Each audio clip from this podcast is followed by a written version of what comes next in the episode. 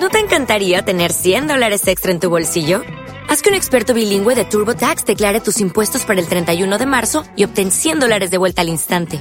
Porque no importa cuáles hayan sido tus logros del año pasado, TurboTax hace que cuenten. Obtén 100 dólares de vuelta y tus impuestos con 100% de precisión. Solo con Intuit TurboTax.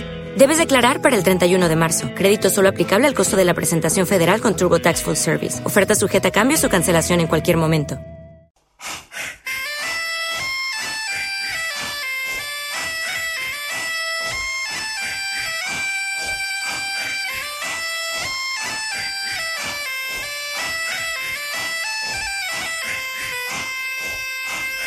Los martes, amigos, tenemos una cita con ese Aragón insólito. Y ya no es tan insólito tener con nosotros a Chema Lera, pues les recuerdo que ya hablamos la semana pasada con él, de ese Aragón desconocido y sorprendente. Así que un martes más, Chema, bienvenido. Buenos días. Buenos días, Paco. Gracias. Enhorabuena por la gran acogida que está teniendo Bueno, Despierta bueno. Aragón en esta primera semana. ¿eh? Bueno, una semana, que todavía quedan muchas, espero, espero.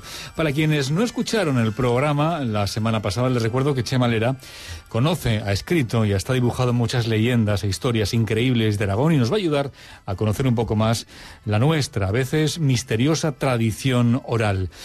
¿Qué nos vas a descubrir en este tu segundo Aragón insólito, Bueno, Chema? pues, pues yo había pensado dar a conocer a los oyentes, y a ti por supuesto, un insólito ritual. Un insólito ritual que se hacía hasta hace pocos años. Igual hasta alguno de los oyentes lo recuerda. Y terminaremos con una historia que, Paco, estoy seguro te va a sorprender particularmente. Mm, ¿Qué miedo me estás dando, Chema? Bueno, venga, sorpréndenos. Adelante.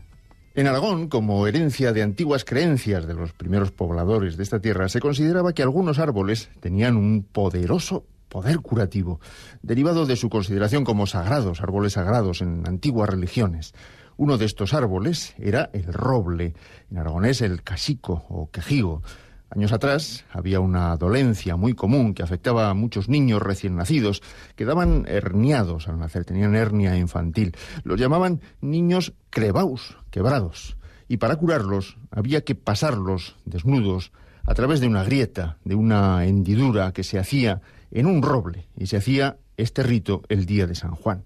Llamaban esgallar al árbol, abrir ese hueco por el que pasaría el niño. Esta insólita, extraña ceremonia la tenían que celebrar dos hombres. Si era posible, esos hombres, a los que se les llamaba durante el ritual Pedro y Juan, debían ser hermanos gemelos.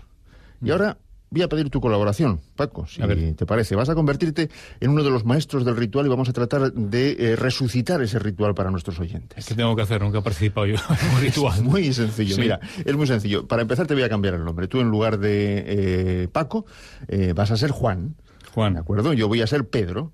Y tú vas a imaginarte que estamos ahora mismo en un, bueno, pues eh, al lado de un árbol, al lado de un roble. Y yo te voy a dar un bebé y lo voy a hacer pasar por el hueco de las ramas del árbol que acabamos de abrir y tú me lo vas a devolver, pero diciendo unas palabras, unas palabras que serían unas palabras mágicas. ¿Te Mm, parece? ya, bien. Entonces, vamos allá, ¿no? Tú, Chema, digo, Pedro. ¿Pedro? Sí, sí, cuando Pedro. quieras, Vale, empezamos. vale, vale. Ahora tengo ya al niño, ¿eh? al niño crebao, al niño quebrado, al niño herido en mis manos. Y te lo paso y digo, tómalo, Juan, Dámelo, Pedro. tómalo malo. Dámelo bueno. Y así repetiríamos una y otra vez, hasta siete veces o hasta nueve veces. ¿De acuerdo? Estas serían las palabras mágicas con las que eh, conseguiríamos que ese niño retornara a ser un niño saludable. ¿eh? ¿Por qué? Porque intervenía el poder del roble. Cuando terminaban de pasar al niño a través de la hendidura del árbol, los hombres cogían un trapo y anudaban fuertemente las dos partes de la hendidura abierta en el tronco. Lo dejaban lo más cerrada posible y dejarían pasar los días. Con el tiempo, era muy probable que el propio árbol soldara por sí mismo esa herida en sus ramas. Bueno, pues según las creencias, en ese momento el niño quedaría curado. Vale, ¿y si la raja no se cerraba? Bueno, pues entonces habría que esperar al siguiente día de San Juan y se volvería a intentar repitiendo el rito. Bueno, lo cierto es que cuesta creer un poco que los niños se curasen así. Eres escéptico, ¿eh, Paco? Vale, un poco. Un poco, un poco incrédito. Pues, pues, pues ojo, ¿eh? ojo, porque no te imaginas lo que le ocurrió a una mujer que no se creía el poder curativo del casico. Una mujer, Paco, y atención, ¿eh? de un pueblo que tú conoces muy bien. Mm, déjame pensar. Que yo conozco muy bien, muy bien, muy bien. Muy bien. Muy bien. Eh, ¿Villanovilla? Esta es la historia de la venganza del casico sagrado, del roble sagrado de Villanovilla.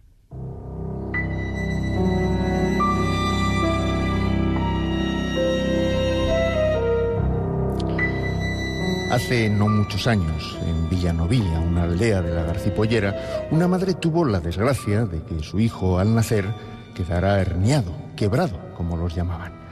El día de San Juan, acompañada por todo el pueblo, llevó al niño junto a un casico al que le habían abierto una brecha en una de sus ramas. Entregó al niño a uno de los celebrantes y comenzó el ritual. El niño pasó de unas manos a otras a través de la hendidura del árbol hasta siete veces.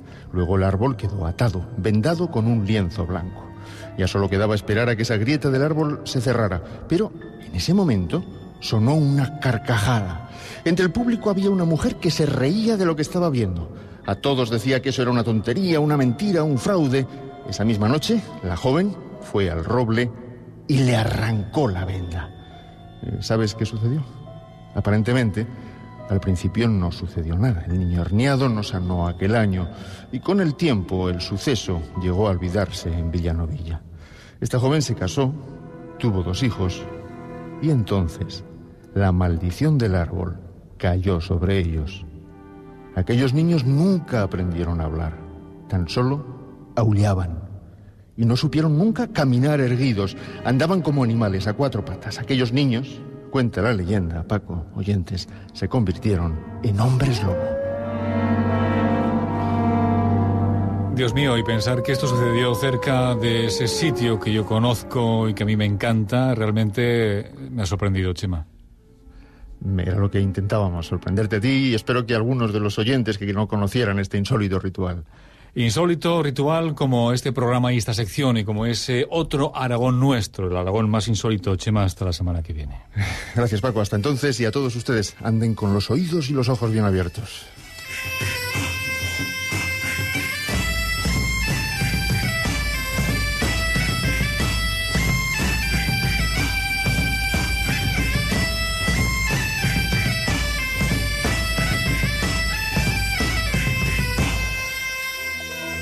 Aragón Radio.